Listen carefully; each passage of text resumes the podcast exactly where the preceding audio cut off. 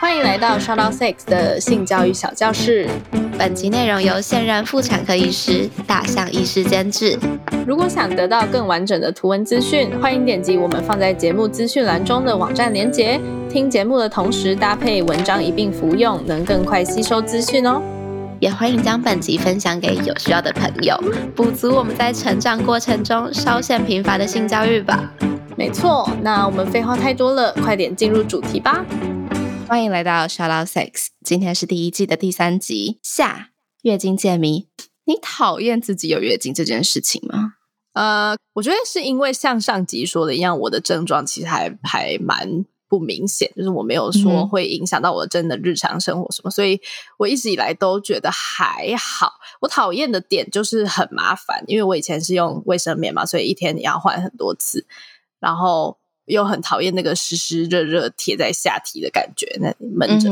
然后最讨厌就是有时候来的时候，我就不能去玩水，因为我很喜欢玩水，我很喜欢去海边。我以前甚至就是想要骗我认识的医生帮我拿避孕药的这个程度，哎，因为你知道啊，避孕药可以控制经期的它来的时间，是的。然后我就一直很想要吃避孕药去控制。但是因为后来某些原因，我后来就没有这样做，所以我觉得月经对我来说最讨厌的就是它阻碍了我去做我想要做的事这件事。OK OK，对啊，后来我换了棉条，换了月亮杯，这件事就就没了。所以其实我其实还蛮不讨厌月经的。我甚至现在，因为我现在用月亮杯嘛，然后我其实还蛮期待月经来的。我就觉得说，哎，又来了，我就可以用月亮杯，然后看一下我的经血怎么样啊，就觉得还蛮有趣的这样。我觉得我现在讲出讲出来的话，一定会被攻击。对呀，但我小时候很很喜欢我月经来，哎，就现在现在现在是反而是没有差的，因为我小时候觉得月经来的时候很多事我都不用做。OK，我不确定大家的身体状态怎么样，但我其实不太容易感冒，就我的感冒是小感冒，不是那种会来嗯。卧病在床的这种大感冒，这样子，就每个人身体状态不一样。那所以，我平常可能咳个嗽什么的，我妈就是叫说，就是就是多喝热水啊，做事啊什么的。就是我的生活是照着常态走的，这样。他就他不会给你特权，这样。对他不会给我特权，但月经来这件事情就是一个我拥有的特权。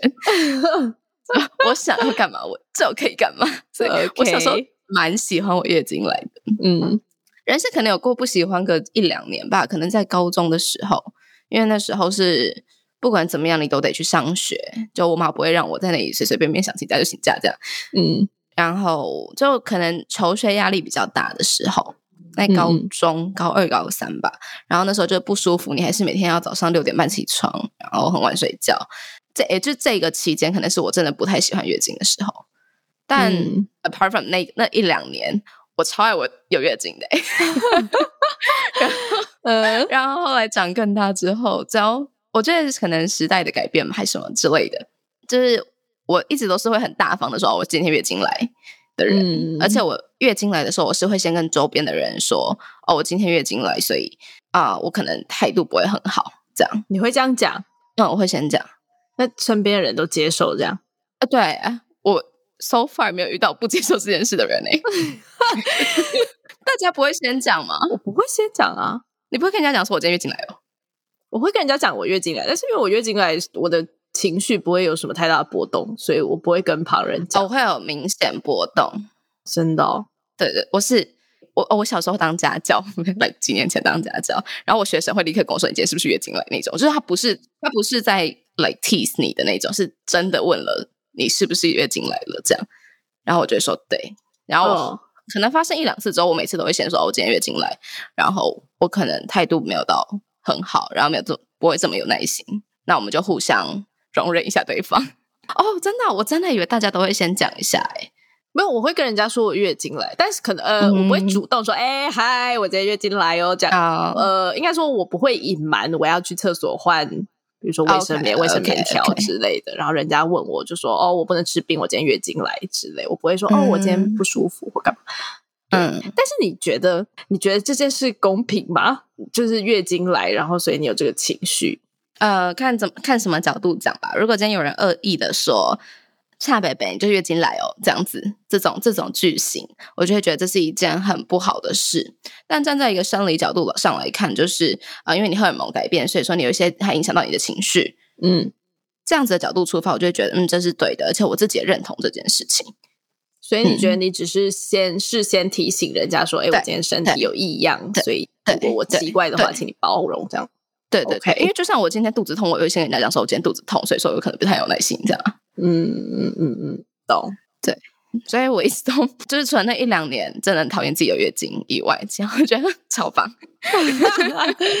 OK，而且长更大现在吧，现在觉得有月经是一件有力量的事吧。说实话，我我觉得这样讲很做作，但这只是我真实的想法。我觉得，嗯，女人的身体可以承受。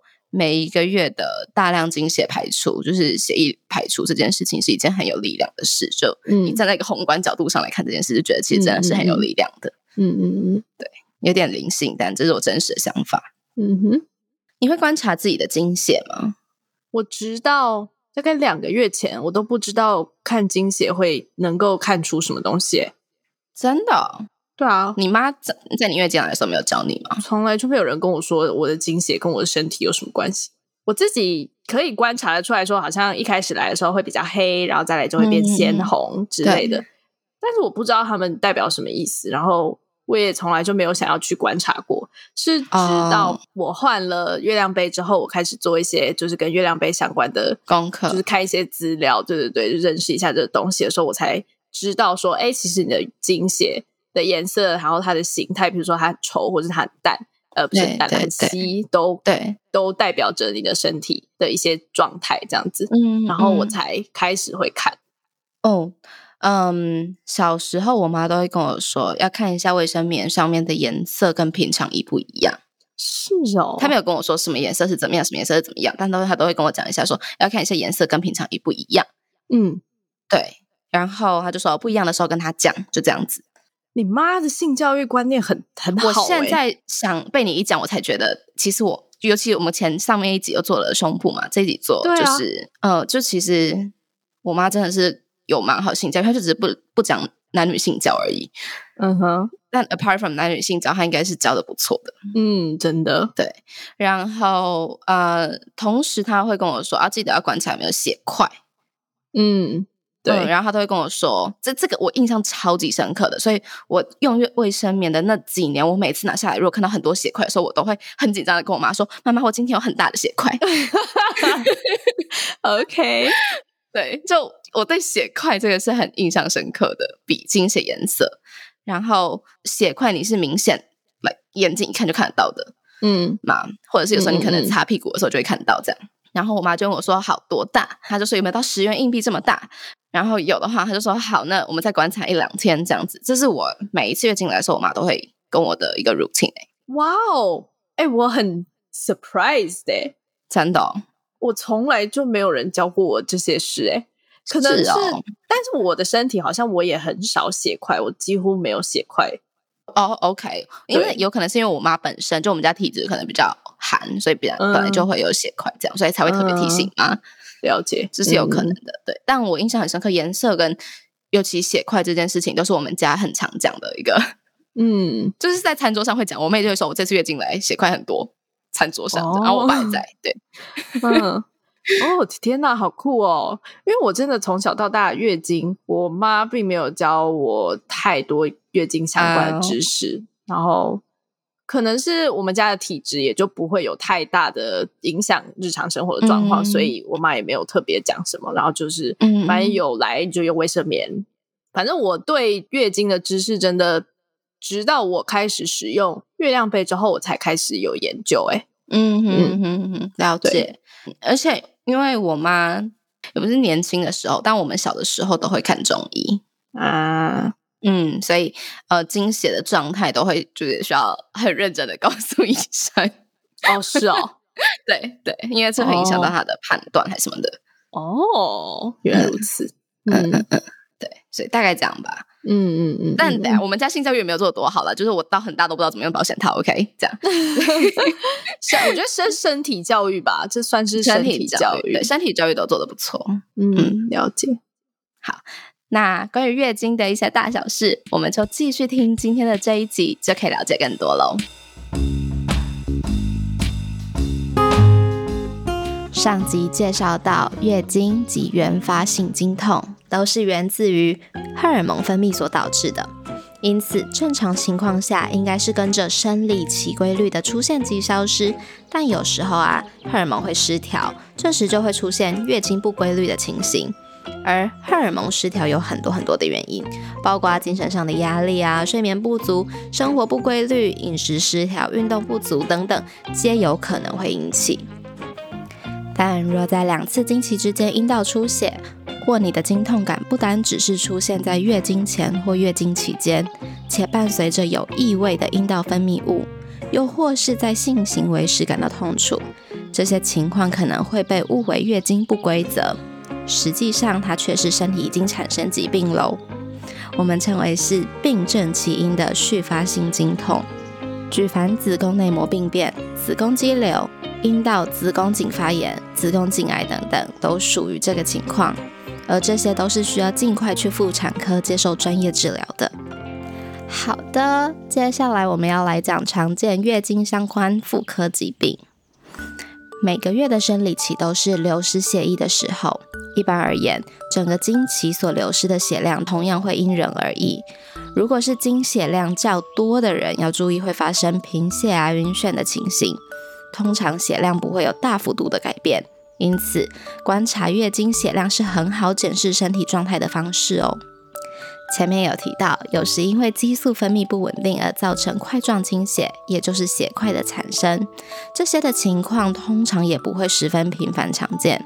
如果说你的经血中出现血块的频率很高，而且很多的时候，就有可能是子宫肌瘤等疾病的征兆喽。子宫肌瘤是在骨盆腔中最常见的肿瘤。幸运的是，长在子宫上的肌瘤大多是良性的，除非是恶性肿瘤，否则并不是所有肌瘤都要接受手术切除。通常由医生视临床的症状来决定。另外一种比较常见的月经相关妇科疾病是子宫内膜异位症，俗称巧克力囊肿。其实就是子宫内膜长错位置了啦，长到了子宫以外的地方。若它长到了卵巢内的话，每一次生理期都会有血液在那里大量的累积，而造成卵巢肥大，变得粘稠。这种状态因为很像巧克力，所以叫做巧克力囊肿。巧克力囊肿发生的原因有很多很多，而常见的症状包含性交时疼痛啊、长期骨盆疼痛、剧烈腹痛、经血量异常变多等等。若发生这些情形，请尽快就诊，这是能够透过药物以及手术治疗的。但若没有及时适当处理，有可能会造成不孕哦。接下来要教大家从经血了解自己的身体。如刚刚提到的，如果发现月经期间血量异常的变多，有可能是子宫肌瘤的警讯，提醒你应该要去看医生了。但其实不只是血块，经血的不同颜色啊、形态，其实都跟我们的身体状态息息相关。透过观察自己的经血，我们可以更了解自己的身体状况。这些是我们比较可能会遇到的血液形态，以及它们各自所代表的意思。啊，关于颜色，第一个是鲜红色加深色。经血出现鲜红色是非常正常的，尤其当月经量多的时候，经血会偏深红色，代表血液需要更长的时间排出身体。第二个是粉红色，经血呈现粉红色，可能是因为子宫颈黏液与血液混合导致经血颜色较浅。如果你的粉色经血量突然增加许多，建议多注意自己的身体状况，必要时要寻求医生的专业协助。第三种是橘色，经血如果呈现橘色，可能是你的阴道有细菌感染的现象，也许还会伴随着异味啊，或者是血液会异常的浓稠。这个时候，我们建议你要密切观察自己的身体状况，必要时一样要寻求医生的专业协助。最后一种是灰色，如果你的经血呈现灰色，要留意有可能是阴道感染了。那最常见的感染是念珠菌感染。如果身体已经感受到不适，记得一定一定要去寻找医生的专业协助哦。讲完颜色，我们来到了形态。那如果过于粘稠的话，血液中的粘稠度是来自于体液混合血液。粘稠的经血，多数情形下是正常的。如果你观察到你的经血异常的浓稠，可能是饮食有高糖啊、高脂的现象，可以多留意自己的饮食习惯。而若是浓稠的经血伴随着异物流出，建议多留意自己的身体状况，必要时寻求医生的专业协助。好，讲完粘稠，如果你是过稀呢？如果你发现你的经血较平时稀或呈现水状，有可能你正要经历快要停经的更年期。因为停经不会瞬间发生，而是月经可能延后两到三个月才来啊，或是少量出血长达两周之类的比较不稳定的状态，这都不用担心。但如果你不是在更年期的过程，那要多留心。如果有身体的其他状态异常，记得要寻找医生的专业协助。讲完月经，我们来聊聊血液之外的月经周期现象。第一个，除了血液之外，有另外一种东西也会从阴道中被身体给排出，俗称为白带。白带不是一种物质，而是指来自女性各种生殖器官的黏液以及分泌物的混合物，有助于阴道保持湿润，维持弱酸性环境，以抑制不正常的菌丛生长，也可以帮助精卵结合。台湾的天气湿热啊，闷热，有些女生可能会对这样的分泌物感到反感。甚至试图灌洗阴道，想要把它洗掉。这样的做法在第一集有没有提到？会让阴道的酸碱性改变，使外来病菌容易入侵。因此，女性身体如果没有白带，反而是不好的哦。正常状态来说，白带也会随着生理周期而变化。像是排卵啊、月经前后，白带的量会比较多，而且呈透明水状，顶多会带有一点点的味道，有点像蛋清这样子。但如果味道变臭，或者是流量、颜色、质地有所改变，而且可能又伴随出现外阴部瘙痒啊、肿胀、性交疼痛等症状，多半是阴道有感染或发炎的情况。例如最常见的念珠菌感染是霉菌感染的一种，会使得外阴部瘙痒而且红肿，白带中也会带一块白色的渣渣，质地有点像是豆腐渣或者是乳酪一样。好，那我们讲完白带，那其实啊，引发月经的荷尔蒙，除了会影响到身体下半部的骨盆、子宫周遭之外啊，它也会影响到身体上半部的胸部。女性乳房的大小往往会随着荷尔蒙而改变。在月经前三到四天，会感到乳房发胀、很紧、疼痛与压痛，乳房也会变大。而在月经周期中的第四到七天，乳房会最小。这种痛啊，它常常会被形容是闷闷胀胀的沉重感。为什么会疼痛？是因为月经前与排卵后卵巢所分泌的荷尔蒙雌性激素以及黄体素。那这些荷尔蒙会使乳房组织、乳管增生啊、肥厚，因此使乳管通道变小甚至闭塞。所以啊，这类型的疼痛通常伴有乳房结结肿胀样。一直到等月经来潮后，女性荷尔蒙消退，乳房组织恢复正常，疼痛感自然就会退去，并不需要特别的服用止痛药物哦。介绍完月经的来龙去脉啦，可以了解到月经其实是人类孕育新生命的一个阶段。古时有些地区将月经视为污秽的象征，其实是因为他们没有科学的辅助，以了解女性为什么会有这样子的流血情况。单纯对于血有着负面的印象所导致的。生理女性拥有子宫，也就拥有了孕育新生命的能力。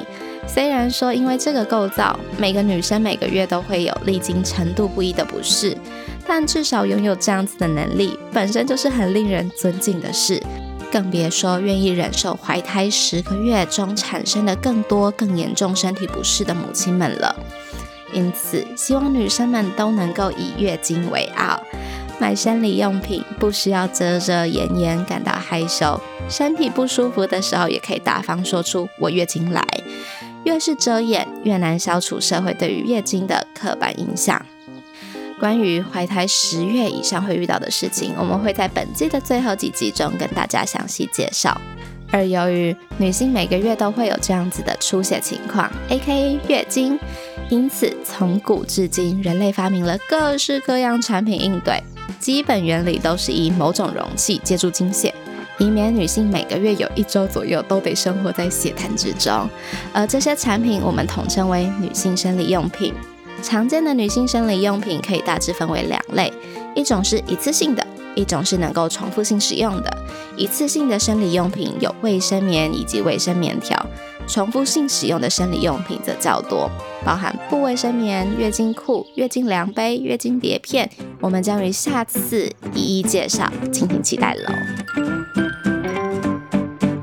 终于结束了。如果你觉得我们的节目内容对你有帮助的话，欢迎直接订阅我们的电子报，节目内容会定期自动送到你的面前，还可以得到其他第一手消息哦。然后啊，每个主题都有好多好多细节。我们的节目其实只截取简单易懂，而且是大家都应该要知道的部分说明。如果对更多更专业的内容有兴趣，也可以去询问我们的节目监制大象医生哦。传送门请见资讯栏。是的，那毕竟我们制作这样的内容也是花了很多时间查找资料，以及跟医师做确认。所以如果你心有余力，而且觉得我们的节目对你有所帮助的话，可以考虑走内我们，让更好的内容能够稳定持续的产出。好的，那下一集我们聊什么呢？啊，我就换了卫生棉条之后，我就回不去了。我就觉得天哪，这真是新世界。然后后来其实我也一直都没有。我一直都知道月亮杯这东西，但是我没有想要去尝试。是那时候你跟我分享了，然后说你可以带一个回来给我，因为在台湾没有几个选择，就是月亮杯的购买嘛。嗯，然后你就说，哎，你有一个这个很好用，然后我看问我要不要，然后就说，哦，好啊。然后我一放进去，我就觉得天哪，这又是另一个新世界嘞！因为我一整天都不用换。对对对，最大差别是棉条，你还是必须要可能四小时就换一次。然后月亮杯可以从早上八点用用到晚上八点洗澡，然后再换掉，然后晚上八点就睡觉，睡到隔天早上七点起床，然后换一次。所以我一天就只需要换两。